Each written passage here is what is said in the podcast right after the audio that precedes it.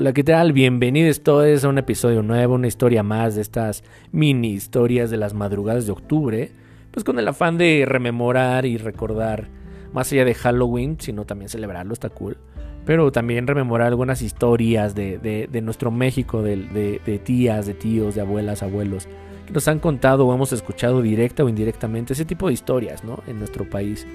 Eh, esto está a manos de la autora del libro. El libro se llama Cuentos de mi abuela para el insomnio, que es de Verónica Alicia Robledo Tapia. Y habla de ahí de pequeñas, pequeñas historias, relatos, cuentos o mitos, de cosas que pasaron en algún lugar de este gran país y que más o menos rememoran mucho lo que es el centro del país o el centro sur o todo el país o parte de Latinoamérica, ¿por qué no? Porque también hay historias bien interesantes, ¿no? Eh, a mis amigos de Argentina, supongo que también tienen historia, historias interesantes. La verdad nunca he escuchado una historia de terror Argentina. He visto videos eh, de esos nuevos que ponen por ahí de repente Dross. Pero más allá como historias no lo sé. La verdad habría que investigar. Pero por ejemplo en Perú, Guatemala, Ecuador, etcétera, sí he escuchado algunas cosillas. Pero bueno, hoy te voy a contar una historia que se llama Los Baúles. Espero que te agrade, espero que la disfrutes.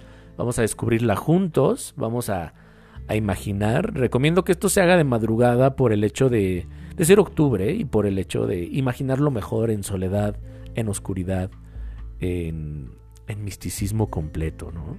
Así que vamos a leer los baúles juntos a media luna, a media luz. Así que pues vamos a ver de qué trata.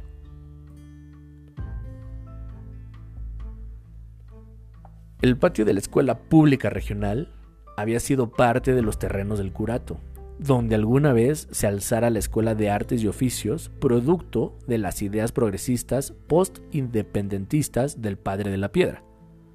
El edificio vetusto, húmedo y oscuro olía a encierro.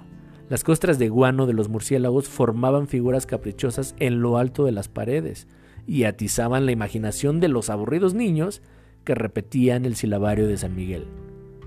Las puertas de madera maciza y los gruesos muros aún tenían manchas rojizas de la sangre de los revolucionarios, revolucionarios perdón, ejecutados en ese lugar. Se veían aún los agujeros de las balas incrustadas. También se decía que muchos habían sido colgados de las traves del techo, así que en cuanto sonaba la campana del recreo, nadie se quedaba en el salón por temor de ver los fantasmas de los hombres ajusticiados apenas una década antes. Paula y su amiga María se fueron a hacer fila a la entrada del baño colectivo. Después se dirigieron a un rincón para comerse una gorda de las que vendía la mamá de María. El jarro se les volteó y en lugar de que el agua escurriera, se filtró en la juntura de las baldosas flojas. Eso les llamó la atención y comenzaron a remover los bloques de piedra. Así fue como se dieron cuenta de que el piso estaba hueco. La curiosidad las hizo seguir escarbando en los días siguientes. Cuando lograron remover una baldosa, vieron que había escalones hacia abajo, así que, sin pensarlo mucho, al otro día se llevaron dos velas de cebo y cerillos. La curiosidad les revoloteaba en el estómago y al salir al recreo se fueron directamente a jugar a las exploradoras. Removieron la baldosa y Paula se metió primero. El olor a encierro la hizo retroceder, pero María ya estaba a sus espaldas, picándole las costillas, la instó a seguir. Encendieron las velas y caminaron por el estrecho pasillo que iba en línea recta.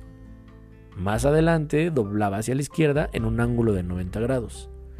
Calcularon que iba directamente a la iglesia, pero esa parte se abría en una bóveda donde estaban los baúles de madera con remates de metal.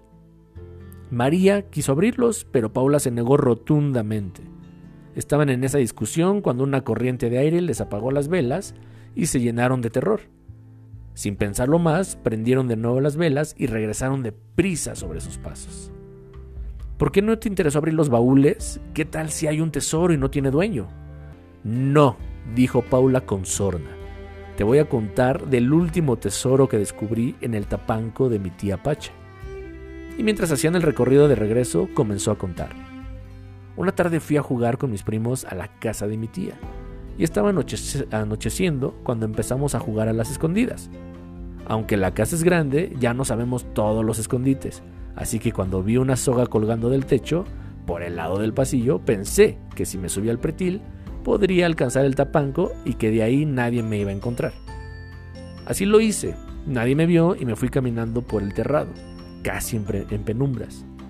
Como nadie me encontraba, me aburrí y comencé a caminar despacito y a mirar entre los tejamaniles para ver a los que me buscaban. Luego me asomé a la casa de junto. A lo lejos descubrí un cofrecito solitario. Pensé lo mismo que tú, un tesoro. Ya no me preocupé del juego y me fui directo al cofre.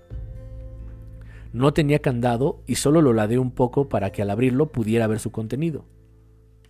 No fue difícil de quitarle el pasador corredizo, y cuando lo abrí un pequeño cráneo humano salió rodando en medio de una camisa azul.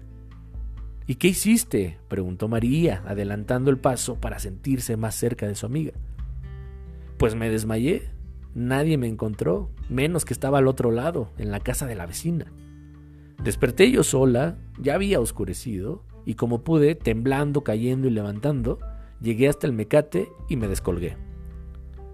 Ya me habían ido a buscar a la calle, me han dado una regañada. Así que, agregó, si abrimos estos baúles, ¿qué tal si encontramos el muerto enterito?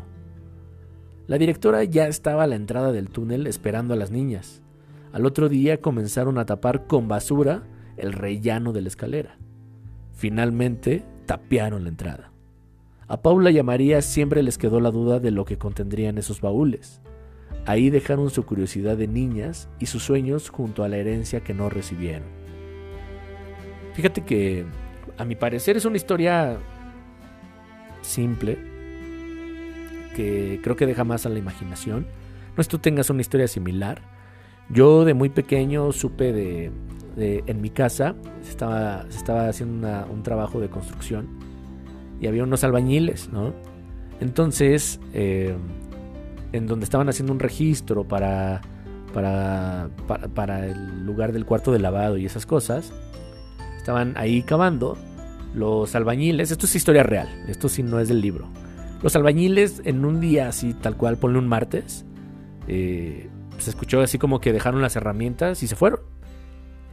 Eh, cuando mis padres así vieron, fueron a ver de qué onda, por qué no estaban chambeando, qué estaba pasando, ya se habían ido, qué estaba, qué estaba sucediendo, pues, pues ya no había nadie y se había quedado toda la herramienta en la casa. Ya, al otro día ya no regresaron los albañiles, ¿eh? O sea, al otro día ya no volvieron y en el registro, donde se estaba armando el registro, había así tal cual una cajita como de 30 por 20, o sea, 30 como de ancho, 20 como de altura, más o menos, me lo imagino así. Eh, ahí, o sea, como que la habían sacado de entre la tierra y nunca volvieron los albañiles, nunca se volvieron a aparecer. Me imagino yo que también es, era un tesoro revolucionario. o algo se encontraron que estaba increíble y pues de cierta manera la suerte era de ellos, ¿no? Así que hoy podría ser millonario, pero, pero pues bueno, ahora ellos son millonarios, qué bueno. Pero qué interesante, o sea, porque creo que historias como esas sí existen, sí suceden, sí hay cosas bien, bien interesantes. Igualmente en ese mismo patio fueron encontrados pequeños huesos de, de, humano, ¿no? Como de un bebé, de un infante. O sea, algo muy interesante. La verdad es por eso que este tipo de historias, más que pensarlas como reales o no reales, o de terror o no terror, siento yo que te van como te enlazan con ciertas experiencias que tú hayas tenido, que tú hayas escuchado, por ejemplo las mías, ¿no? Las mías son totalmente ciertas y es bien interesante saber que, que en la tierra se ocultan tantas cosas, que en la tierra se, se guardan tantas cosas de muchas personas, de muchos grupos y de muchas épocas, que se vuelve muy interesante, ¿no? Eh, así que cuando encuentres un baúl, primero cuestionate como, como Paula, ¿no? Si es un muerto, si es un cráneo o si realmente es un tesoro y qué tal si sí es para ti o tiene algún encanto, uno nunca sabe. Así que, pues no sé, espero que te haya gustado esta historia, espero que haya sido de tu agrado, que te haya hecho imaginar, que te haya hecho pensar. Igual la mía, súper breve, igual que estas, súper más breve todavía, de segundos. Es un TikTok, nada más. Pero, pero a mí me resulta interesante. Si tienes algunas historias por ahí, pues es momento de sacarlas. Es octubre, es momento de contarlas, es momento de conectarte con la oscuridad, ¿no? Es momento de pues, pasar unas noches de terror bien interesantes. No lo sé, a mí yo disfruto muchísimo el terror, disfruto muchísimo la oscuridad. Eh, obviamente también la luz, pero en estos meses, octubre, noviembre, para mí la oscuridad es algo mágico, algo místico, ¿no? Así que pues te dejo. Espero que te haya entretenido, espero que haya sido de tu agrado. Nos escuchamos muy pronto. Yo soy Ángel Strong, me encuentras en Twitter como arroba Ángel Strong. En Google también nada más le pones Ángel Strong todo junto, así como me encuentras aquí, y encontrarás más contenido de mí que hay ahí en las redes. Y pues nos escuchamos y nos vemos eh, con los ojos del alma en el mundo de las ideas. Así que nos escucharemos muy pronto y hasta luego.